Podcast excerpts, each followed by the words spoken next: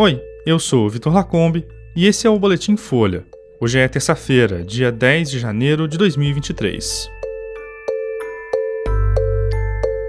Moraes diz que prisões não são colônia de férias para golpistas. Interventor no Distrito Federal afirma que a operação de sabotagem permitiu ataques. Inflação fecha 2022 em 5,79% e estoura a meta pelo segundo ano consecutivo. O ministro do STF, Alexandre de Moraes, disse hoje que os vândalos que cometeram crimes no último domingo em Brasília não são civilizados e que prisões não são colônias de férias. Não achem esses terroristas que até domingo faziam baderna e crimes e agora reclamam porque estão presos, querendo que a prisão seja uma colônia de férias. Não achem que as instituições irão fraquejar. A declaração foi dada durante um discurso na posse do novo diretor-geral da Polícia Federal, Andrei Rodrigues. O delegado foi chefe da segurança do presidente Lula durante a campanha eleitoral e o período de transição de governo. Moraes disse que não é possível conversar com os golpistas de forma civilizada. O ministro afirmou ainda que a operação para garantir a democracia mostra que não há apaziguamento nas instituições brasileiras. O magistrado foi muito aplaudido pela plateia, formada principalmente por policiais federais. Já o novo diretor da PF citou a operação operação que prendeu cerca de 1.500 bolsonaristas que acampavam no quartel-general do Exército em Brasília e que participaram dos atos golpistas.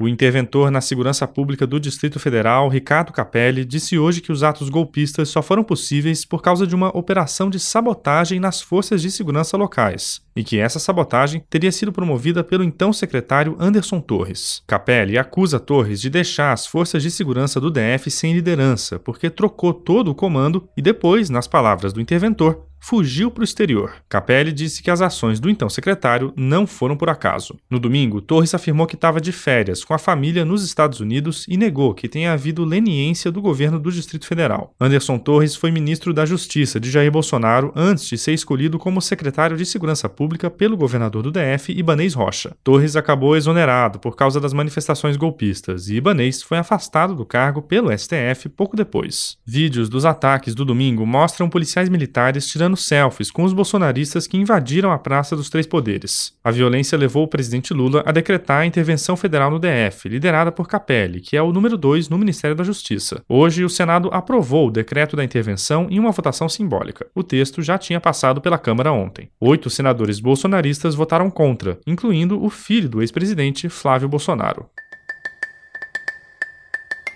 E a inflação oficial do Brasil fechou 2022 com alta acumulada de 5,79%, de acordo com o IBGE. O indicador é medido pelo Índice de Preços ao Consumidor Amplo, o IPCA. Com os cortes de impostos sobre combustíveis e energia elétrica, o IPCA perdeu força em relação ao ano anterior, quando tinha subido 10,06%. Apesar da trégua, os preços seguem altos para o bolso dos brasileiros. Um sinal disso é o fato de que o IPCA estourou a meta da inflação determinada pelo Banco Central. O centro da meta era de 3,5% no ano passado, com um intervalo de tolerância de 1 ponto percentual e meio para cima ou para baixo. Em 2022, a inflação foi puxada pelo grupo Alimentação e Bebidas, que subiu 11,64% no ano. Em meio a incertezas sobre possíveis gastos do governo Lula, instituições do mercado financeiro aumentaram as estimativas o IPCA desse ano, que foram de 5,31% para 5,36%, de acordo com a edição mais recente do Boletim Focus do Banco Central. Se a projeção for confirmada, em 2023 a inflação deve ficar pelo terceiro ano consecutivo acima da meta, que foi definida em 3,25% para esse ano.